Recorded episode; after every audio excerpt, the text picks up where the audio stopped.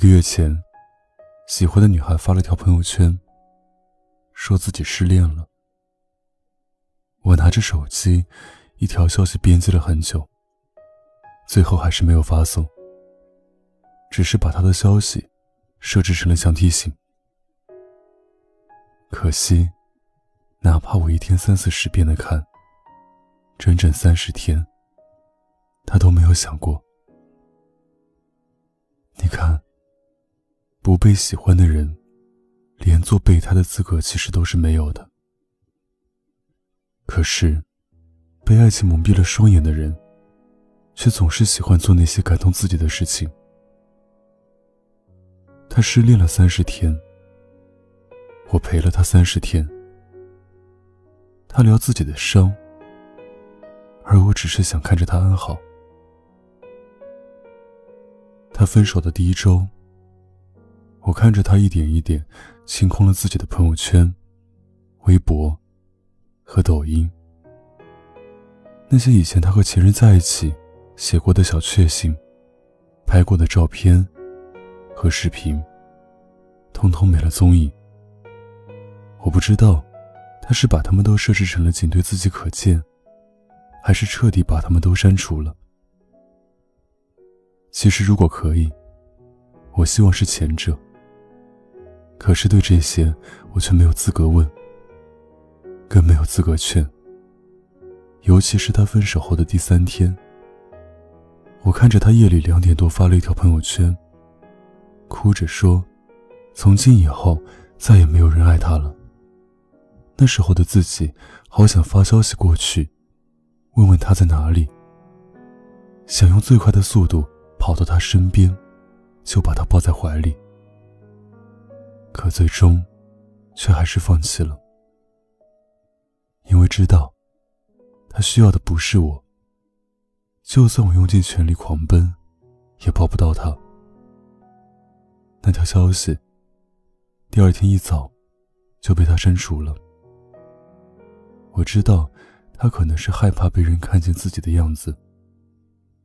而随着那条消息被删除的，是他永远不会知道，我曾为他那脆弱的模样，狠狠的心疼过。他分手后的第二周，像是突然有了力气一般，开始疯狂的清理家中的物品，双人的抱枕，情侣的杯子，同款的杯垫坐垫，还有那些娃娃机里夹出来的娃娃们。都被他扫地出了门。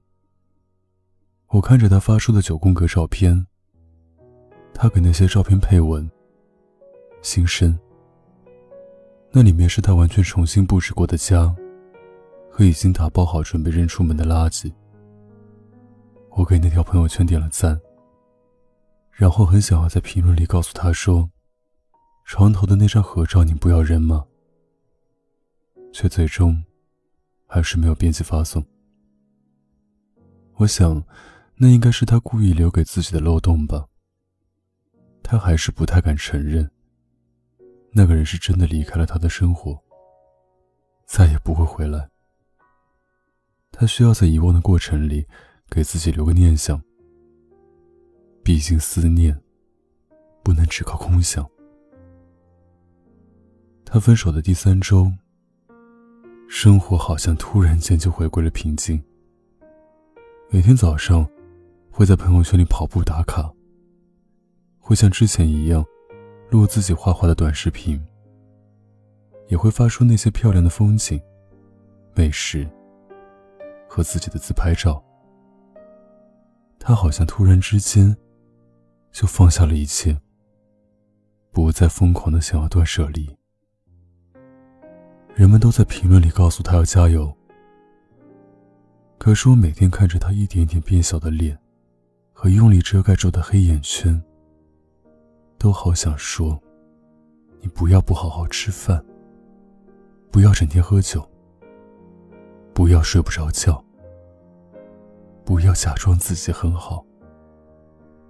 你可以哭，可以闹，可以承认现状，可以求安慰。”不必逞强。熬不过失恋，并不是什么丢人的事情。有人说，失恋就像生了一场病，过了就好了。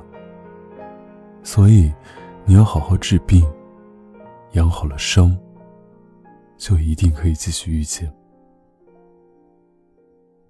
他分手后的最后一周里，没有发过任何消息。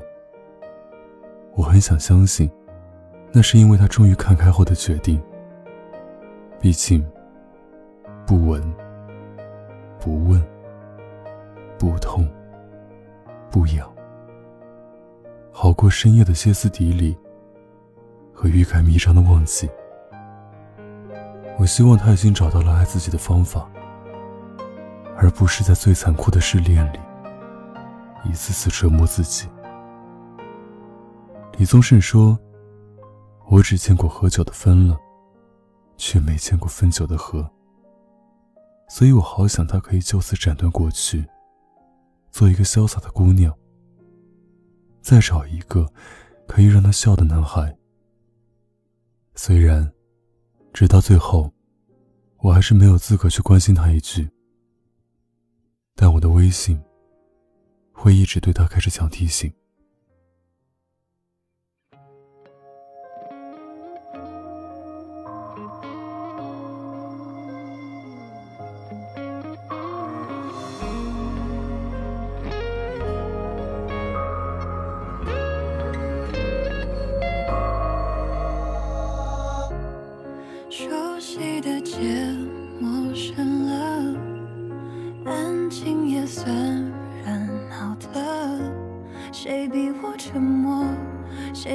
你幽默？以为这不是真的。他们都说梦是反的，于是可以想象了。谁有我讽刺，谁有你放肆？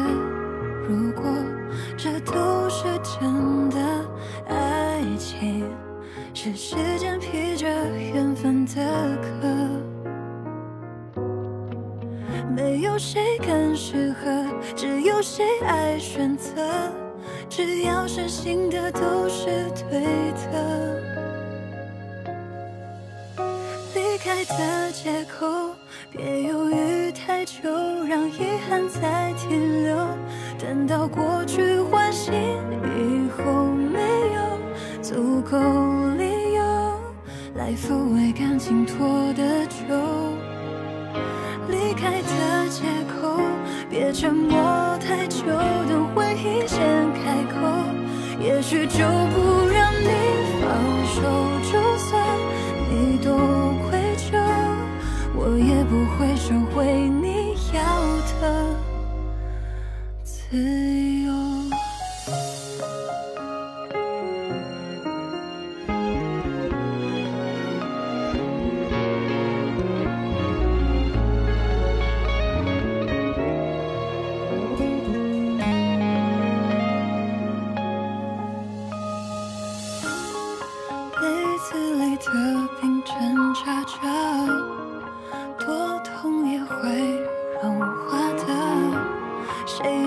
脆弱，谁有你懦弱，连谎都不愿说了。爱情是缘分乘着时间的车，没有谁不舍得，只有谁不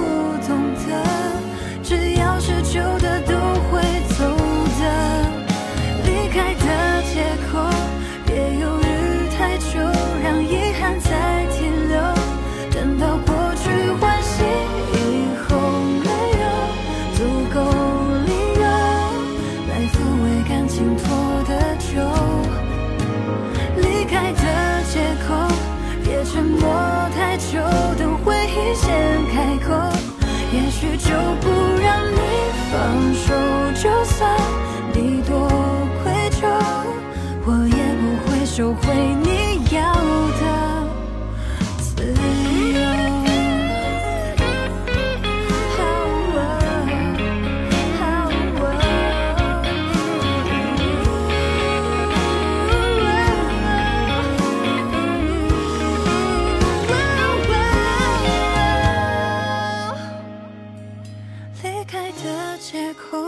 别犹豫太久，让遗憾再停留。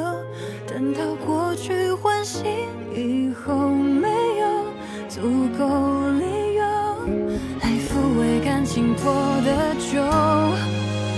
离开的借口，别沉默太久。